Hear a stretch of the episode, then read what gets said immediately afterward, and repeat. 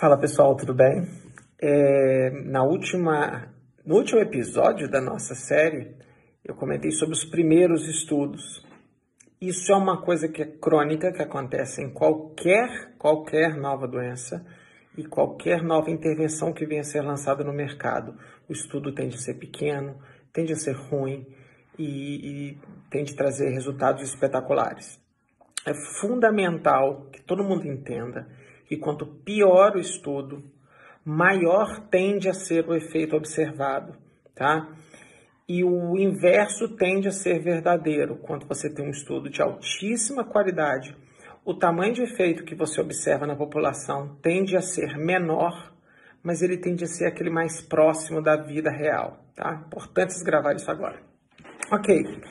Então, lá para maio, abril do ano passado, março, por ali, bem no início da pandemia, para o Brasil, né, porque a pandemia começou antes, é, começaram esse monte de estudo pequeno, um monte de estudo observacional tentando olhar efeito de intervenção, ou seja, a gente estava completamente perdido, os profissionais de saúde não sabiam muito bem o que fazer, estavam usando evidências indiretas, usando aquilo que os médicos acham que era o correto, que é o certo, é o que tem que fazer naquela hora e veio para atrapalhar mais estudos observacionais que não deveriam ser utilizados para tomar decisão clínica e ensaios controlados aleatorizados pequenos e ruins, tá? É o pacote perfeito para confundir as pessoas, tá?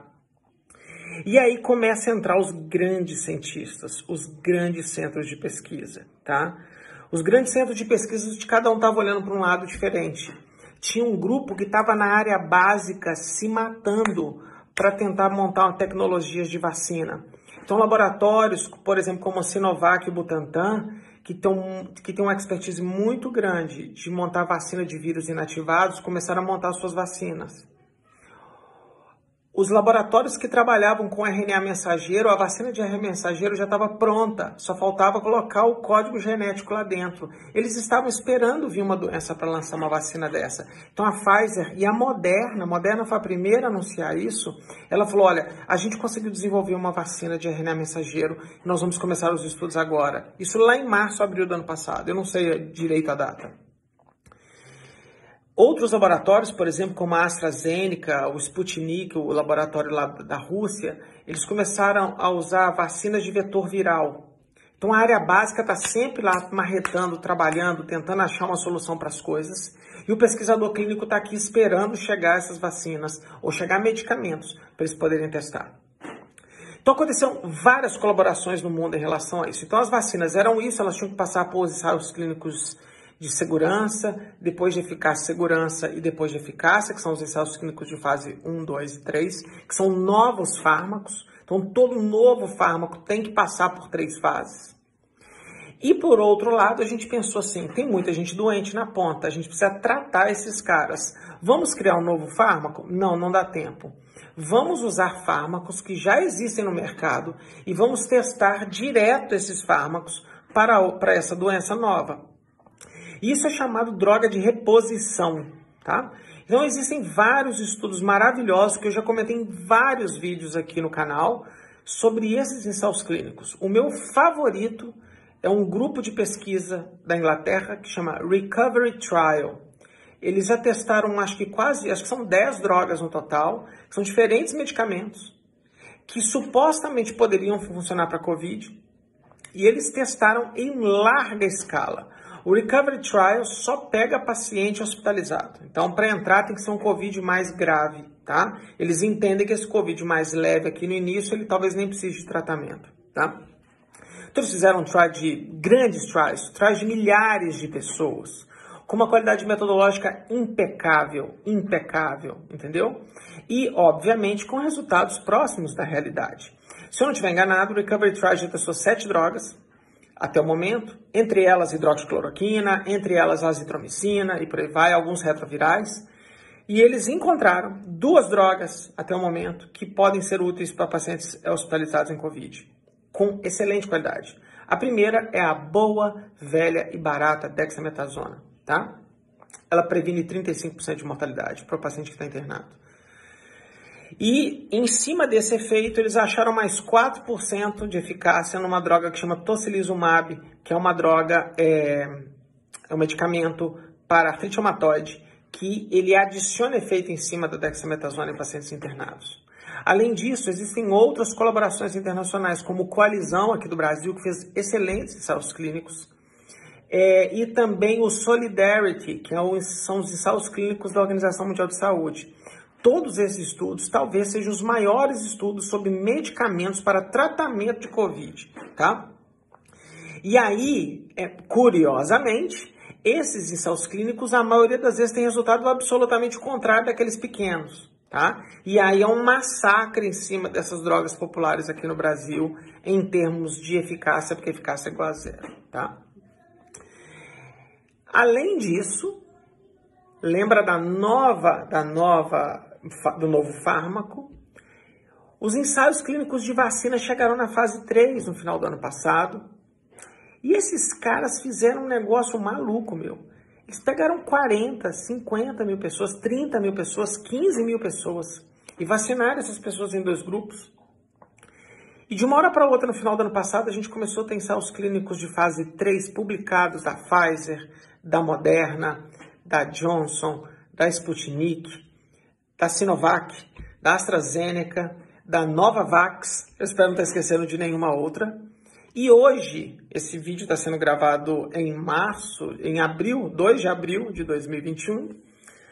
Nós temos diversas vacinas em uso no mercado, tá?